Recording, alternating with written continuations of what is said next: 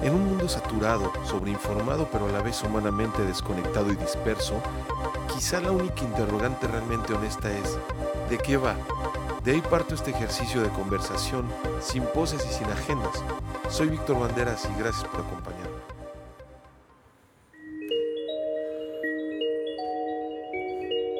Hola, ¿qué tal amigos? Buenas noches, bienvenidos una vez más a este espacio de reflexión, a este eh, mi cueva, a esta mi cueva de pensamiento eh, personal que se llama De qué va y les agradezco que me escuchen.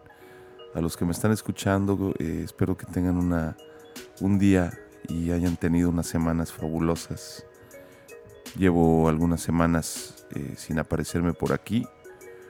Han sido semanas complicadas en lo personal y, bueno, han pasado muchas cosas también en el contexto social, en el contexto eh, local, como, como todo, ¿no? El tiempo no para, la vida sigue, los eventos se van concretando, se van desarrollando sin importar lo que uno haga o deje de hacer. ¿no? Lo único que, que uno puede hacer es de repente tomarse el tiempo para pensar, y para reflexionar al respecto. Y bueno, a eso justamente vengo hoy, más que tocar un tema en particular, eh, pues hoy es un programa que es totalmente improvisado. Digo, casi todos lo son en cierto sentido, no hay un, no hay un guion como tal ni nada, pero en específico hoy no hay un tema eh, particular que vaya a tratar, sino más bien eh, pues contarles un poquito de lo que he estado haciendo y que conozcan quizás un poquito más de mí en lo personal y por qué no, no me ha parecido. También tenemos otro proyecto que se llama el Podcast Bastardo, que también por lo mismo lo hemos dejado estas últimas tres semanas, cuatro semanas. Hoy es 7 de octubre y pasamos recién el, la conmemoración o el aniversario del 2 de octubre del 68 se cumplen 51 años de este pues de esta masacre, de este evento de represión que es eh, pues uno de los de las fechas más significativas para la lucha social. Vivimos en un país eh, pues como casi todos los países de Latinoamérica, en general del mundo, es una como seres humanos nuestra condición eh, siempre eh, dinámica en, lo social, pero hay países como México, eh, pues que hemos vivido durante mucho tiempo bajo condiciones más represivas que otros países, quizás en condiciones económicas mejores, eso sin demeritar los problemas que, que, sienta cada persona en su respectivo lugar de origen. Siempre pensamos quizás que nuestros problemas son más importantes, pero en el contexto en el que nos tocó vivir, en el país que llamamos nuestro hogar, pues esta fecha ha sido eh, un parteaguas en los movimientos de lucha social. Y todos los años se hacen, se hacen marchas, todos los años hay eh, eventos de diferente índole. Y pues este año no fue la excepción. Eh, estamos estrenando un nuevo gobierno, estamos, eh, llevamos algunos meses eh, viviendo una realidad muy esperada por algunos, muy temida por otros, pero en general un cambio muy significativo y un cambio pues drástico en el, en el devenir nacional, en el quehacer nacional. Y pues ha sido en mi, eh, desde mi perspectiva, desde mi punto de vista, ha sido un cambio que todavía eh, pues no vemos, no logramos o no podemos definir si es bueno, si es malo. Yo creo que eso es una cuestión también desde donde se mire. Lo que sí puedo decir es que sí he sentido desde, desde donde yo estoy parado y desde eh, pues contrastando la información a la que tengo acceso y cómo la busco y las personas que sigo, sobre todo en Twitter, yo creo que es uno, lo he mencionado antes, uno de los de las plataformas que creo que reflejan mucho eh, la ideología de las personas. Eh, es particularmente eh, virulento. Twitter es una de las cosas que no me gustan. Todo se exaspera, ¿no? los sentimientos tienden a ser más negativos que en otras redes. Es una cuestión muy peculiar lo que está pasando con Twitter, porque es, una, es un canal eh, muy importante, creo que ha sido fundamental eh, en, los cambios, muchos cambios sociales que ha habido como, como instrumento de, inmediatez para dar a conocer noticias, para organizar grupos, manifestaciones eh, y protestas incluso.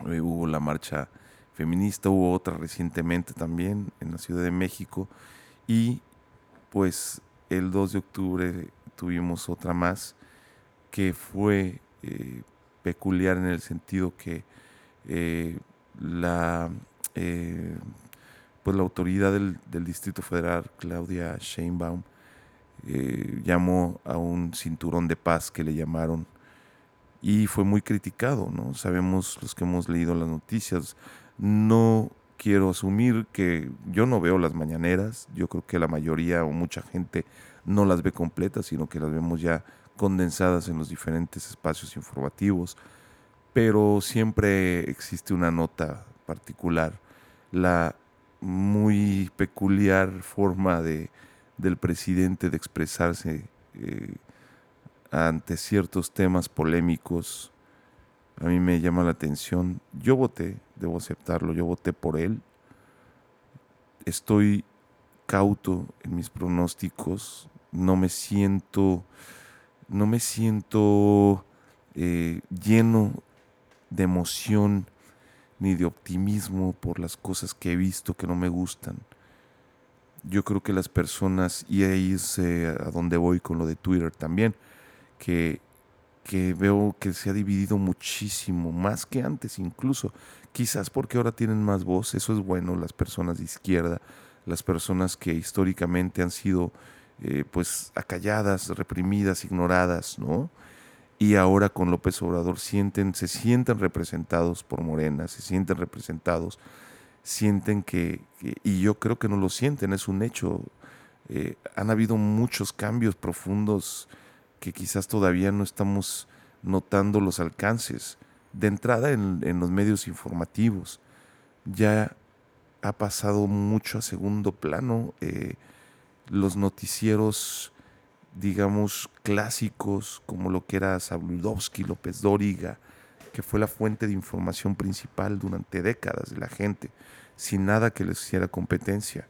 Había solo dos televisoras importantes, la información estaba muy controlada, estaba monopolizada, entonces eso imagínense el poder tremendo que le da.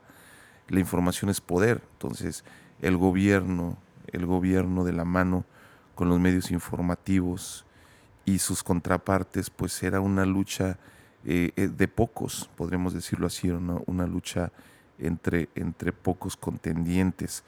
Y ahora esto se ha abierto de una manera impresionante, eso es lo que me llama mucho la atención justo ahora que fui al Distrito Federal, bueno, ya no es Distrito Federal, a CDMX, eh, me llamó la atención ver a más de, una persona, específicamente en transporte público, en taxis o en Ubers o como sea, que las personas de a pie, por decirlo de alguna manera, eh, su fuente de información ha cambiado, su, eh, la plataforma por medio de la cual se informan, ha cambiado, ya no, es, ya no son los noticieros, ya no son los noticieros eh, tradicionales, ya son eh, canales de YouTube, youtubers, ¿no?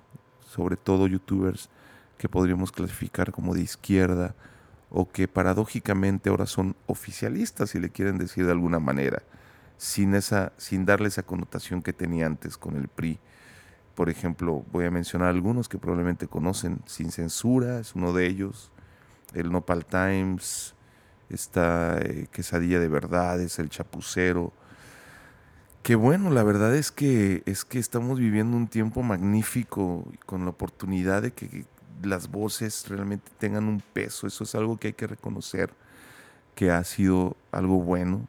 Estamos viviendo sin precedentes, esa apertura a la información, esas, eh, esa, eh, ese aprovechamiento de, de, las plataformas digitales que ya están al alcance de todos. Bueno, yo soy el mejor ejemplo.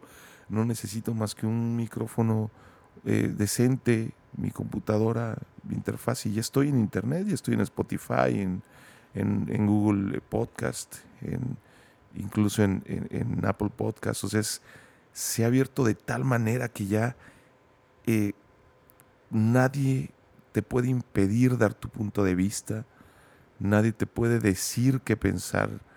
Era un rollo antes alzar la voz, pero eso también trae sus complicaciones. Hay mucha, mucho choque ideológico, como siempre lo ha habido, pero ahora es más, eh, pues, tiene mayor exposición y, da la impresión de que se, se vuelve también una guerra de, de pues entre, entre ustedes contra nosotros, PAN contra Morena, eh, excusando eh, todo lo que hace el gobierno, como antes los priistas, ahora los morenistas, eh, esa falta de pensamiento crítico creo que sigue faltando un poco, incluso en los, en los campeones de la 4T, los intelectuales más relevantes, como Gibran Ramírez, como John Ackerman, como Antonio Tolini, ¿no? que son gente preparada, es gente eh, que argumenta muy bien, de pensamiento veloz, de, eh, digamos, ese, ese mm, peloteo de respuestas cuando están ante sus opositores. Porque realmente, digo, seamos honestos, la gente que defiende el PAN, la, la gente que defiende el PRI, pues no tienen realmente eh, argumentos de peso porque el pasado lo, lo cómo manejaron cuando estuvieron las cosas cuando estuvieron en el poder les quita esa autoridad moral para poder debatir. Y ellos tienen la ventaja de estar empezando aunque siento que siguen dando muchas maromas por, de repente por aquí por allá. Pero creo que es difícil. He visto pocas veces que realmente eh, le hayan revirado algún debate seriamente este, alguno de estos, de estos personajes.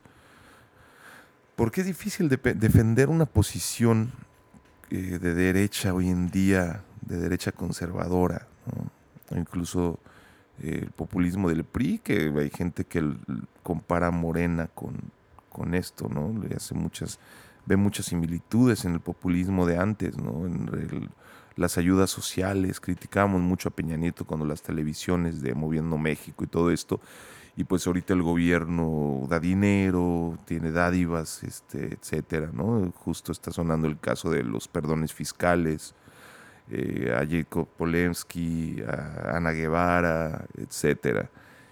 Y esto pues me hace pensar un poco en, en, en, cómo no existe la medicina perfecta, cómo no existe eh, pues esa, esa respuesta absoluta como todos esperaban. Yo siempre fui, yo siempre fui, tuve mis reservas. Digo, no es, no es un sesgo retrospectivo, o sea, no es, eso hacemos mucho, ¿no? Yo te dije, ¿no? Yo lo sabía que esto iba a pasar, no, no va por ahí, sino que realmente, genuinamente, tenía muchas esperanzas, las sigo teniendo, yo creo que eh, más bien era ingenuo pensar que en un año una persona iba a poder solucionar eh, una, una descomposición social que se viene que se viene viviendo desde hace 70 años, ¿no? a raíz de la, desde antes de la revolución, pero en tiempos modernos, eh, a partir de, de, la caída de Porfirio Díaz hacia acá, con el institucionalismo, eh, la subida, el gobierno que juró defender los intereses revolucionarios, pues terminó traicionándolos todos, ¿no? Porque eso es el poder, nadie se inmune a él. Y bueno, un país tan rico como el nuestro, con tantas dádivas, pues es obvio que las personas en el poder pues tenían esa tentación y se fue, se fue eh, tejiendo esta maraña eh, que se volvió el nuevo PRI con estos gobernadores como Borge, como el de Veracruz, eh, Javidú que le dicen. Y aquí estamos, aquí estamos hoy en día viviendo una realidad relativamente tranquila los que estamos en provincia, en algunos estados, eh, en otros eh, pues están en circunstancias un poco menos benignas y en general pues estamos como muy a la expectativa, ¿no? Todos esperamos lo mejor, yo creo que yo creo que el gobierno tiene que demostrar que, que va a cumplir, que va a hacer lo que, está, lo que dijo que iba a hacer, pero no podemos esperar que un solo hombre cambie todo un país, tiene que ser a través de las instituciones, y eh, pues justamente esto iba con lo del 2 de octubre, ¿no? Vaya, es, es una de las fechas pues más representativas de, en cuanto a movimientos sociales. Y, y, pasó esta cuestión que el gobierno pues invitó a los colaboradores a que hicieran un círculo de paz, si no me equivoco, y pues terminó mal, ¿no? Eh, grupos de choque, no, sabe, no sé la ciencia cierta, pero es lo más probable, ¿no? Siempre hay eh, esta tensión política contra que está, que está siempre eh, pues luchando por, por, sus intereses. Entonces, si hay un movimiento de paz, siempre hay un movimiento contrario que trata de, de, meritar o de enturbiar las intenciones buenas. Eh, la intención me parece que fue buena, fue mal aplicada y pues las personas tuvieron que al final eh, replegarse estas personas que hicieron este cinturón de paz ante las agresiones de grupos eh, violentos que vandalizaron, etcétera. Eso es, pues eso nos habla que estamos aún lejos de esa patria buena, del pueblo bueno que tanto López Obrador, nuestro presidente, quiere, quiere creer. Sus intenciones me parece que son nobles, realmente quiero pensar que son nobles pero el mundo es más complicado que los buenos deseos. Y esa es por la parte política. Vaya, podría extenderme mucho, hay mucho que hablar al respecto. Pero, pues les iba a contar eh, lo que me había pasado estas semanas. Los que me conocen saben que voy a donarle un riñón a mi novia. Y pues es un proceso complejo, largo, eh, costoso y eso es lo que me ha impedido hacer esta grabación. No fue ni olvido ni nada. Y bueno, también eh, tuvimos que cambiarnos de casa. Eh, no tengo ahorita un espacio donde grabar. Entonces ahorita estoy grabando en, la, en el comedor de la casa de mi suegra. Digo, está, eh, cualquier lugar es bueno. Lo decía, creo que Charles Bukowski, ¿no? El que si tienes algo que decir, lo vas a decir. si estás esperando las circunstancias que tú crees correctas nunca, nunca va a pasar. ¿no? Entonces, eh, no estoy esperando las circunstancias correctas y, creo que ya me hacía falta eh, retomar este proyecto por, muchas razones. Una de ellas, pues, mi propio bienestar eh, y otra, pues, también para las personas que nos puedan, que les pueda interesar lo que tengo que decir o, o que pues, no tengan nada que hacer y, y quieren escuchar un podcast, vaya, esto es una evolución como todos los proyectos.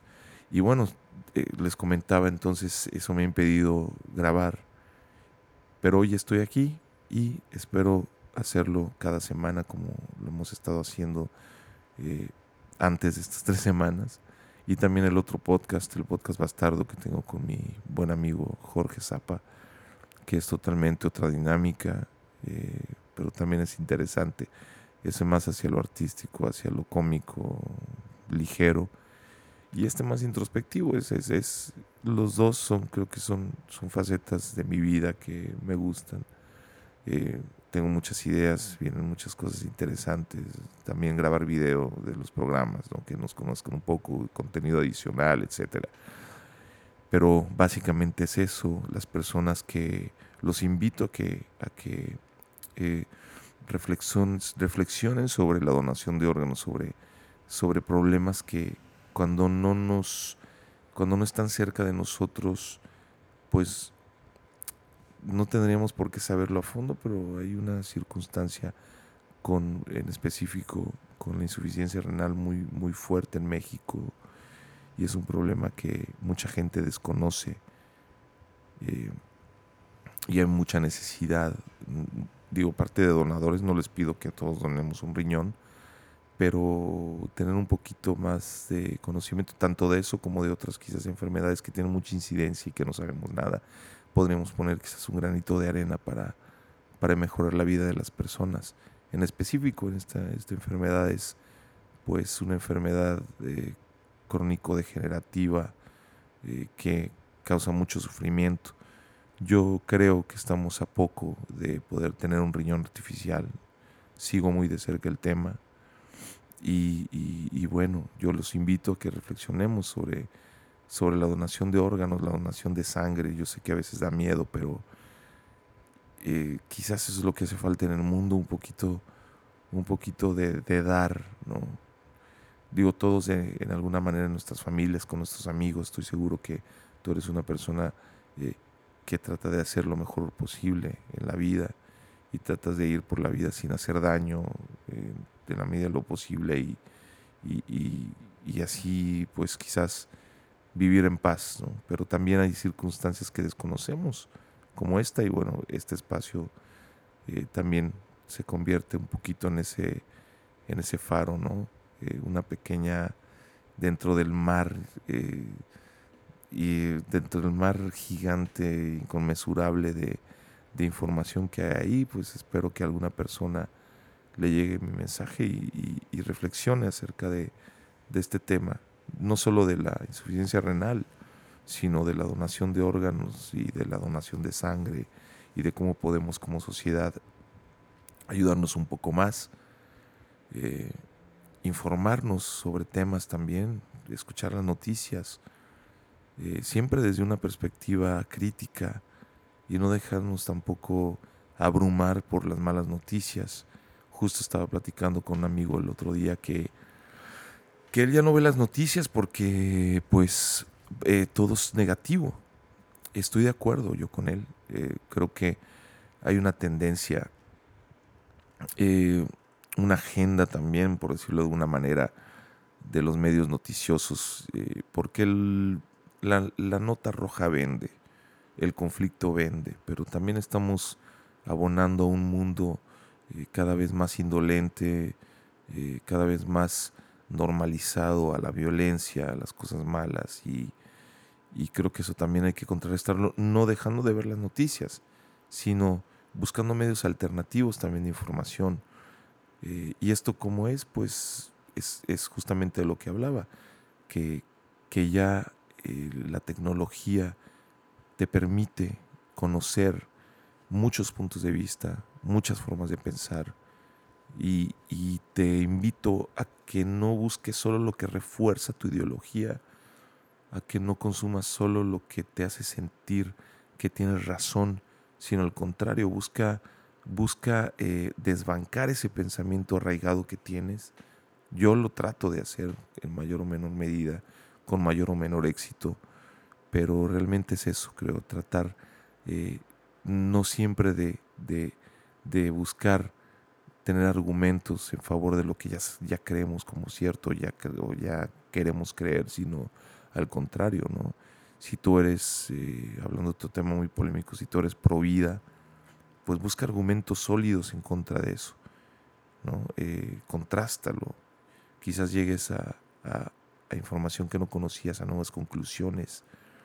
Eh, y si tú eres eh, pro elección eh, ¿no? del aborto, pues también infórmate, lee una zambullida a todos los argumentos en contra, todos los argumentos en pro de la vida. Yo personalmente en ese tema me pronuncio más hacia la vida, pero también tengo y entiendo eh, las decisiones. Realmente está, eh, hay, hay, también un movimiento fuerte que dice, si no eres mujer, no opines.